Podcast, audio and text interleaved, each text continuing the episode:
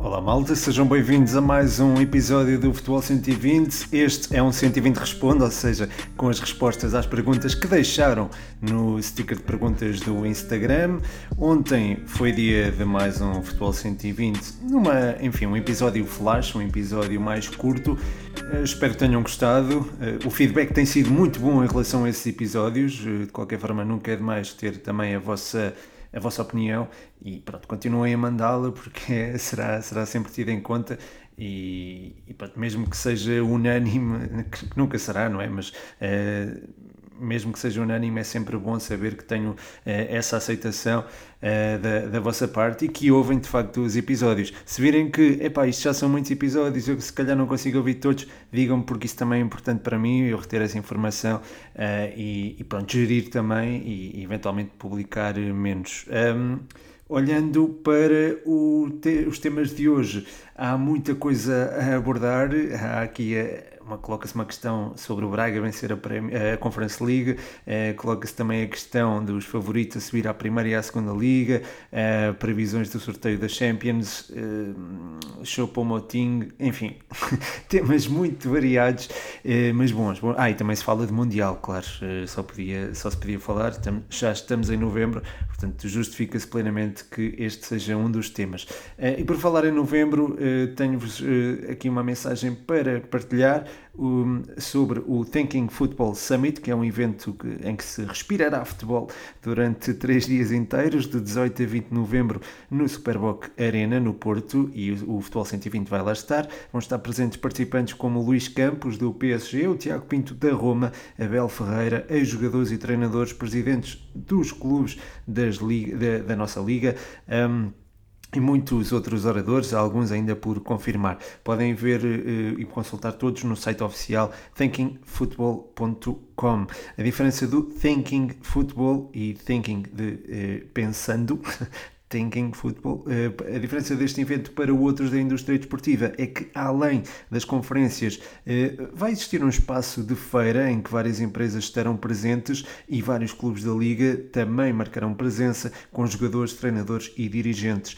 Vai uh, ainda haver um estádio, um mini estádio, onde irão ocorrer uh, jogos de exibição e até um jogo com os embaixadores da Liga.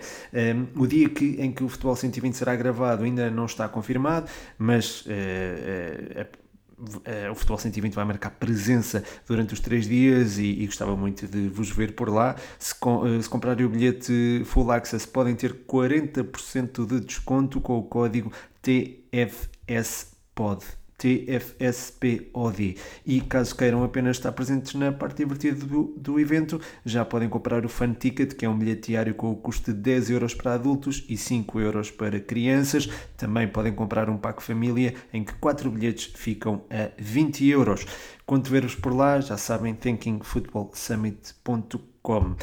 Olhando agora, depois desta mensagem, para as perguntas desta semana, dou a primazia, como é habitual, aos patronos.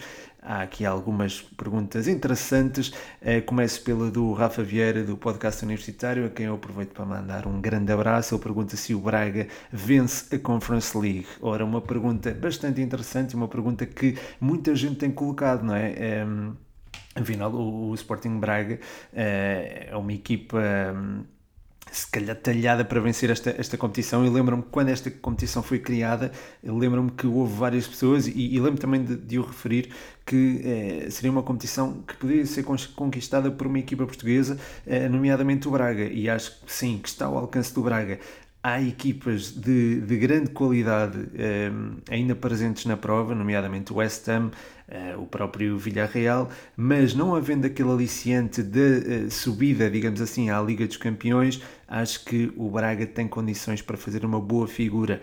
Uh, também estará presente, por exemplo, a Lazio de, de Roma, e nesse sentido também é um adversário de peso e é um adversário que o Braga teria de contrariar. De qualquer forma, acho que os bracarenses com este plantel tem condições para fazer uma, uma boa prova, eh, uma boa competição e acho que esta, esta caída, entre aspas, para a Conference League até acaba por ser uma benção disfarçada, digamos assim, porque é certo que, eh, com certeza, que a manutenção de, de, na Liga Europa seria o mais desejável, mas uh, se se mantivesse na Liga Europa iria apanhar já uh, uma das equipas que caiu das Champions e isso seria, seria sempre pronto, complicado, isso, apanharia sempre um adversário complicado e, e, depois mesmo que passasse também iria ter uh, adversários difíceis. Eu sei que o Braga o ano passado fez uma ótima Liga Europa, mas acho que não podemos comparar as duas coisas ou as duas equipas. o Braga é sem dúvida alguma, é melhor se calhar há aqui algumas diferenças do Braga do ano passado para o Braga deste ano, mas o Braga deste ano tem, é, tem também soluções de muita qualidade, o Simão Banza, o Vitinha, o Ricardo Horto, o Yuri Medeiros, que também eh, está, está a fazer uma época livre de lesões. Enfim, há todo um conjunto de jogadores que eu acho que pode é, fazer sentido... Hum, um, pode, ou dá sentido ao sonho do, do Braga em vencer uma, uma competição, neste caso uma competição europeia. Portanto, acho que sim, acho que há condições para sonhar com isso, mesmo uh, tendo em conta os adversários que os bracarenses irão apanhar. Olhando agora para uma perspectiva do Mundial, o futebol jogado pergunta: Jota, sendo convocado para a seleção, pode dar a verticalidade e explosão que Rafa daria?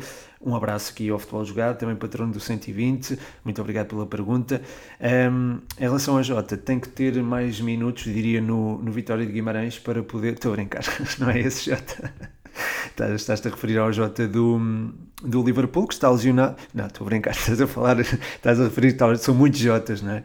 Estás-te a referir aqui ao Jota do, do Celtic de Glasgow, que eh, fez um gol no, no Bernabéu e ele ficou radiante com esse gol. E foi um golaço, tem toda a razão para, para celebrar esse gol da maneira que celebrou, mesmo que a equipa tivesse eh, a ser goleada. Uh, acho que fez muito bem em celebrar, porque pronto, é um momento que que se guarda, não é? Um, e mesmo na conferência, na conferência não, na flash, desculpem, uh, estava também muito, muito contente.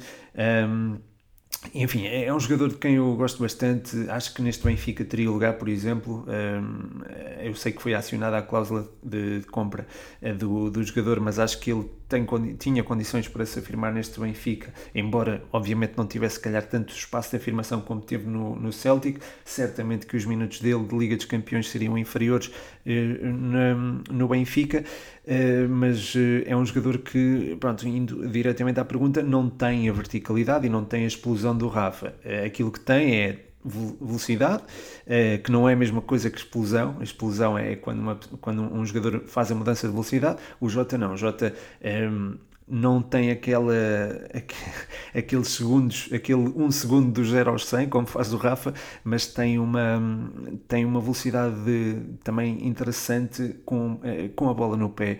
Um, e, enfim, eh, acho que há aqui, acho que há aqui valias que o Jota tem que o Rafa não tem. Acho que o Jota merece ser chamada à, à seleção, não vai é, oferecer aquilo que o Rafa ofereceria, até porque lá está, mesmo no capítulo da finalização, o Rafa neste momento está muito melhor, mas se me perguntasses no início do ano, eu diria-te, pá, acho que estão taco a taco no que a finalização diz respeito, e se calhar o Jota até é um bocadinho melhor, a nível técnico o Jota é melhor, e isso é uma opinião que eu mantenho até agora, um, o Jota é melhor a nível técnico, e é, e é, um jogador que pode de facto oferecer muito à nossa seleção, mas já está jogando também numa, numa perspectiva um, de transição, transição rápida em que ele não precisaria de prestar tanto auxílio coletivo. Eu sei que o Rafa também, quer dizer, já vai prestando cada vez mais esse auxílio coletivo, mas uh, o Jota pronto, não é de todo vocacionado para isso e jogando Jota e Cristiano Ronaldo, sendo o Cristiano Ronaldo alguém que também não, não está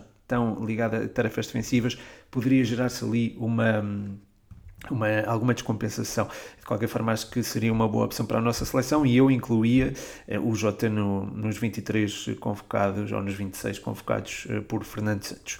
Eh, a seguir, o João Maria Blanco do Spanenka, a quem eu mando um grande abraço, e uma pessoa que eu conto ver no Thinking Football Summit, ele pergunta quem são os três melhores jogadores uh, ou os três jogadores em melhor forma nos campeonatos europeus? Ora, aqui está uma pergunta também muito interessante. Ora, assim de cabeça, diria que o Erling Haaland, uh, apesar de ter estado lesionado, acho que ainda pode ser encarado como um desses jogadores.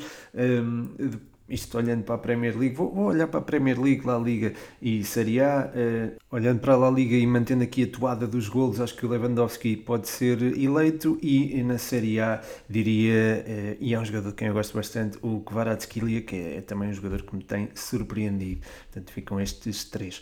A seguir, o João Mascote, a quem eu mando também um grande, grande abraço. Ele uh, pede aqui uma análise ao jogo da Briosa, quem foi o melhor e que mudanças trouxe o Zenando. Ora, muito obrigado, Mascote, pelas perguntas. Espero que também tenhas ido ver o jogo uh, e, e, pronto, e que tenhas desfrutado também do ambiente. Uh, eu fui vê-lo e é curioso, sempre que vou, a académica ganha. espécie de amuleto especial. Estou a brincar, estou a brincar. Uh, mas sobre quem foi o melhor, acho que estou ali entre o Teles. Gostei muito do jogo do Teles. Uh, vir atrás, organizar jogo, muito, muito importante.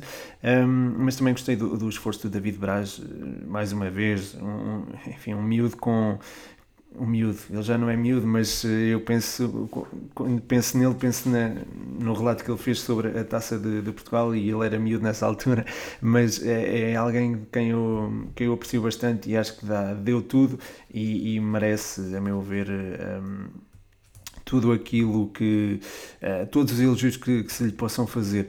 Um, ehm, a Académica venceu por 3-0. Foi um jogo onde, é, onde foi difícil tirar algumas conclusões, um, ehm, porque lá está, eh, a Briosa jogou 10 contra 10 uh, eh, durante grande parte do, do encontro, um, ehm, enquanto esteve 11 contra 11. Uh, fomos, e, e, durou pouco tempo esse, esse período, uh, acho que a Académica foi ligeiramente superior, conseguiu colmatar uh, aquilo que deveria ser uma, uma pressão, uma pressão subida do, do Vitória do Vitória Futebol Clube e, e, conseguiu contrariar isso e depois em lances de bola parada chegou aos golos e, e, acabaram por que acabaram por contribuir para que a Académica se sentisse mais confortável no jogo. Uh, mais tarde veio a igualdade numérica isto é uma expulsão do jogador do, do Vitória de Setúbal. E pronto a coisa equilibrou-se e festejámos em conjunto não é? O aniversário da Associação Académica de Coimbra. Foi muito bom ter ido ao jogo. Aliás eu já partilhei também um bocadinho deste testemunho no episódio de ontem. E é, acho que é bom apoiarmos o, o, clube da nossa terra. Eh, eu acho que esta pergunta também responde aqui à pergunta do, do Rocha, eh, ou esta resposta responde à pergunta do, do João Rocha, a quem mando também um grande abraço.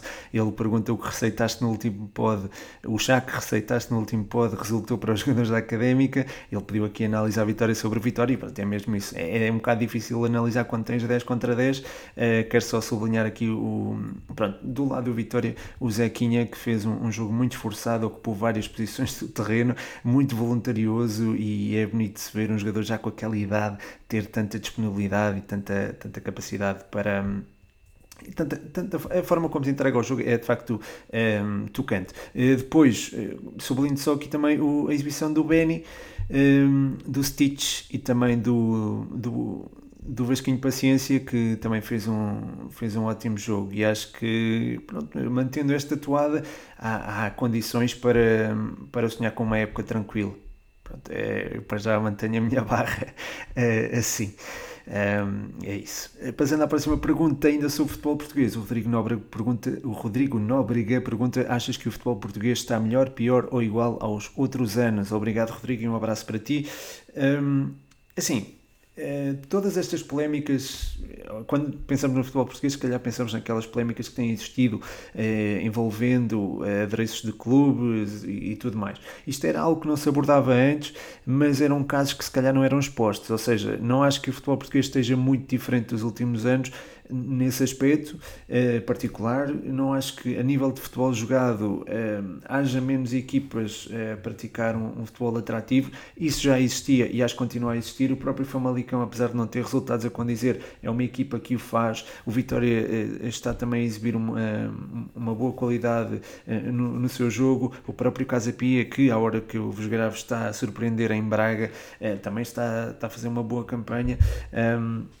Enfim, a, a, a, equipa, o Estoril também, do, do Nelson Veríssimo, que daqui a pouco vai, vai enfrentar o Benfica. Acho que há aqui eh, equipas praticam bom futebol, portanto, mesmo a nível de, de qualidade, eh, técnica também acho que podemos dizer que, que o futebol português melhorou eh, face aos últimos anos, eh, mas pronto, em questão, nas questões à volta do, do, do, jogo acho que se mantém na mesma e isso é mau, atenção, acho que também há muito foco e acho que se foca muito Uh, o mediatismo é muito focado nas arbitragens, isso é uma coisa que eu evito imenso uh, falar, ehm, e foca-se também em aspectos de, folclóricos do jogo, não, não tem, pronto, acho que não interessam a quem gosta verdadeiramente de futebol.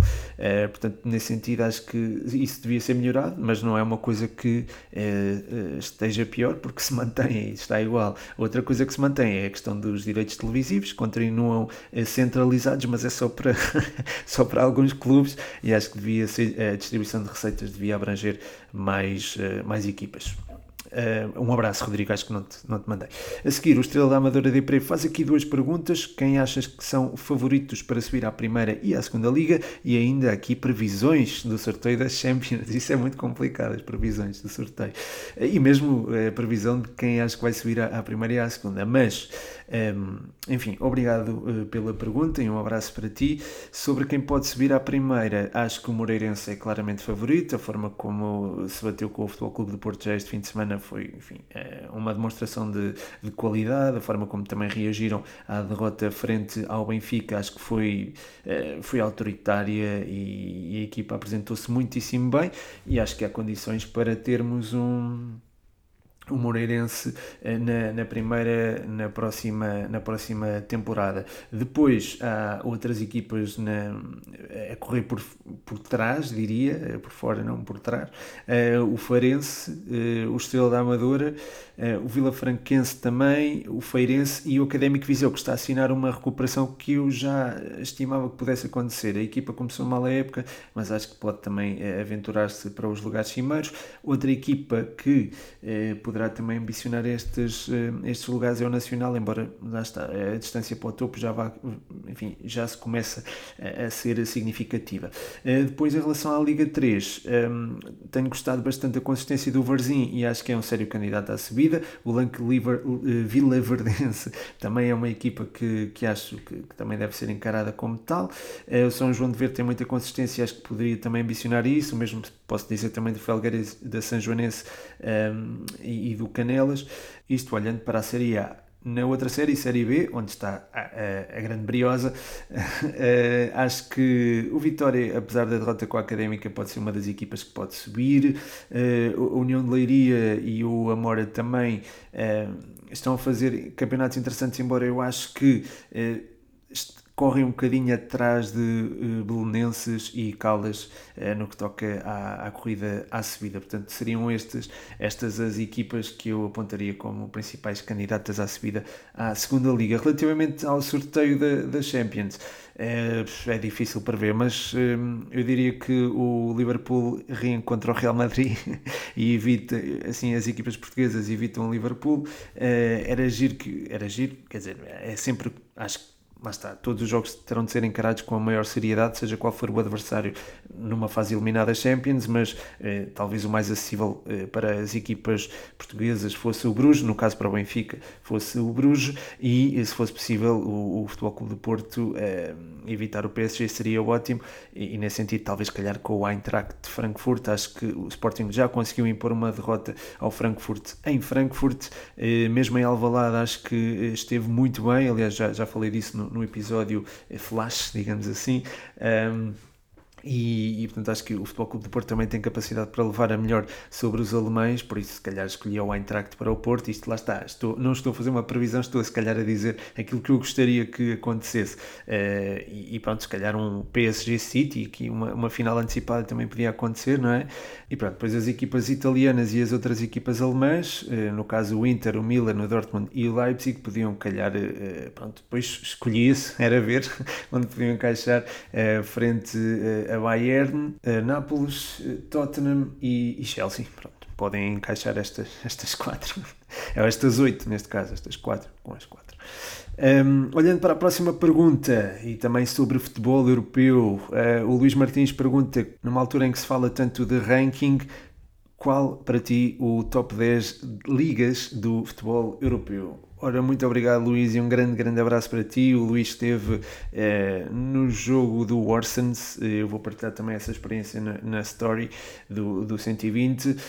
Um, enfim, olhando, pronto, olhando para, para aquilo que são as principais ligas do, do futebol europeu, acho que as, as Big Six, Big Seven, acho que têm que ser consideradas, uh, que, que, são, uh, no caso, a Liga Portuguesa, a Liga holandesa ou neerlandesa, se preferirem, Série A, La Liga, a Premier League, um, Liga, Liga Espanhola, Bundesliga, portanto estão aqui já, já as sete.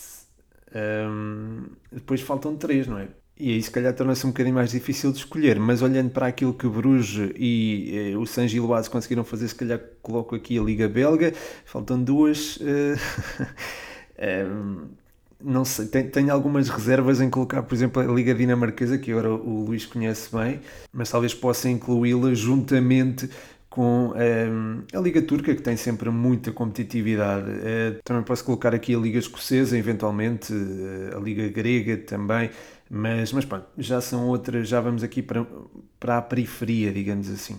Portanto, acho que seriam essas, as, o top 10, seria esse o top 10 de ligas. Um, o Luís Martins, como não podia deixar de ser, faz uma pergunta sobre o Aroca e pergunta até onde pode chegar este Aroca. E, e já agora ele deixa aqui outra pergunta: desilusão, revelação e melhor jogador do Mundial. Portanto, aqui mais previsões. Ora, sobre onde pode chegar o Aroca, eu acho que o Aroca tem um plantel que não é propriamente o melhor da liga, nem pouco mais ou menos, mas é um plantel que um, parece-me bem identificado com as ideias do seu treinador e quando assim é, as coisas tornam-se mais fáceis de, de, colocar em prática. Uh, vimos a forma como a equipa uh, se apresentou eh, na última partida, não é? Eh, em que acabou por vencer por, por um zero. Eh, foi uma vitória pela margem mínima, foi a segunda consecutiva pela margem mínima e foi o sexto, o sétimo jogo, aliás, do, do Aroca sem perder. A nível ofensivo estão cada vez melhores e acho que há aqui muito trabalho do, do treinador, é certo, e há também aqui há a possibilidade do Aroca fazer um bom campeonato, até porque já, já jogou frente um, a Futebol, um, Futebol Clube Porto, não, mas frente a Sporting e Benfica para a Liga. Um, Vai ter o Gil Vicente agora para a taça, um desafio interessante também. Não tendo taça pela frente, acho que o Aruca tem condições para fazer uma época interessante. Se houver esta distração das taças, uh, pronto, não sei até que ponto irá, irá existir plantel para gerir por todas as competições, mas mantendo-se assim, acho que pode ser uma boa surpresa nesta, nesta liga, até porque tem também, atenção, não é o melhor plantel de, do, do campeonato, mas nós estamos a falar de uma equipa que tem, que não tem, aliás, qualidade no seu jogo. O Anthony e o Bukia são dois extremos que eu, que eu gosto imenso de ver. O Odai Dabaga é um jogador que trabalha imenso. Um, depois o meio campo tens o Soro, o Silá, o David Simão, um, tens o próprio Vitinho, o, o Alan Ruiz enfim, que são, são também muito interessantes. E nesse, nesse aspecto, acho que a nível ofensivo o Aruca está muito bem, a nível defensivo as coisas também estão muito bem trabalhadas, como temos visto. Portanto, acho que há condições para, para se fazer uma época que possa surpreender. Um, quanto à desilusão, revelação e melhor jogador do Mundial, epá, é difícil começar a fazer, a fazer já estas. estas um, estas previsões. Uh, Dizia-te Haaland se a Noruega estivesse no, no Mundial, mas não estando presente o Haaland, não sei até que ponto o Mbappé e o Neymar poderão fazer um bom Mundial. Um, enfim, a Polónia está, está presente, mas até que ponto é que o Lewandowski também poderá fazer um bom campeonato do mundo? Eh, ou lá está, até que ponto a própria Polónia poderá fazer um campeonato do mundo, não é? é será sempre uma, uma incógnita, portanto, nesse sentido, acho difícil escolher um, ehm, o melhor jogador do Mundial já. Um, ehm, a revelação, enfim, há muito por onde escolher também. Uh, e a desilusão, pronto, já sabem que eu, que eu não gosto de, de, falar mal de jogadores, mas pode ser um daqueles dois que eu, que eu mencionei há bocado, dois jogadores do PSG, ou o outro jogador do PSG que eu não mencionei. Um, quanto à, à revelação, um, pronto, acho que por exemplo, o Enzo Fernandes pode ser, pode ser encarado como uma, das revelações deste Mundial. Um, enfim, porém, vindo cansado, se calhar pode não ser tanto essa, essa mesma revelação. Há muitos outros jogadores que eu mencionei até no, no último 120, eh, onde respondi a perguntas. Portanto, enfim, talvez, eh, talvez possamos eh, traçar um, um uma imagem mais concreta quando houver também já os, os convocados todos. Portanto, nesse sentido, acho que assim, até lá, acho que ainda é um bocadinho difícil responder esta pergunta. De qualquer forma, Luís, agradeço-te imenso estas perguntas que deixaste. Por fim, tenho aqui duas perguntas do Eduardo Andrade, um bocadinho fora da caixa. Ele pergunta: dá para sonhar com uma final portuguesa nas Champions? E eh, pergunta ainda se o Choupo-Moting é o novo Benzema. Obrigado, Eduardo, e um abraço para ti. Sobre sonhar com uma final portuguesa na Champions, eu acho que dá para sonhar com tudo. Agora, se se vai concretizar, eu acho que não. É, acho que eh, as hipóteses disso acontecerem é, são, são muito, muito reduzidas para, para, para para pensarmos sequer na sua concretização. Podemos sonhar, mas acho que não mais do que isso. Quanto ao facto do Choupo-Moting ser o novo Benzema, de facto ele está a fazer uma época que excede as melhores perspectivas, não é? E está a ser potenciado como nunca, acho que nunca foi. Um, toda, todo o trajeto dele, enfim, acho, enfim, acho que é a melhor época, se não é a melhor época em termos de golos, anda lá perto uh, e, e, acho que a meu ver é ele que tem colmatado, digamos assim, a ausência do, do Lewandowski. Agora, o novo Benzema acho que é, é um bocado cedo para dizer, um, é, até porque mas está, é, são jogadores também forçosamente diferentes e, o Chopo Matinho tem 33 anos, portanto já não vai para novo. É, de qualquer forma, acho que foi bom teres apontado esse nome e acho que é justo também fazer eh, menção ao, ao ponta de lança, ou avançado, se preferirem, do, do Bayern Munique. E pronto, chega ao fim mais um episódio, malta. Espero que tenham gostado mais uma vez. O vosso feedback, já sabem, é sempre bem-vindo. Deixem-no, uh, que, é, que é muito importante recebê-lo. Uh, ouçam o, o, episódio partilhem com amigos. Uh, façam estrelinhas no, no Spotify, no iTunes, onde ouvirem este, este podcast. Será uma forma de apoiarem o projeto. Outra forma de apoiar o projeto é através do Patreon, em patreon.com.br futebol120. E por falar nisso, mando aqui um forte abraço, um abraço especial especial ao João Catalão, o nosso champ brioso. Pronto, é isto. Está encerrado mais um episódio. Conto ter mais episódios flash ao longo da, da próxima semana. E, e, é isso. Vão deixando o vosso feedback, vão ouvindo. Grande abraço. O meu nome é Pedro Machado e este foi mais um episódio do Futebol 120.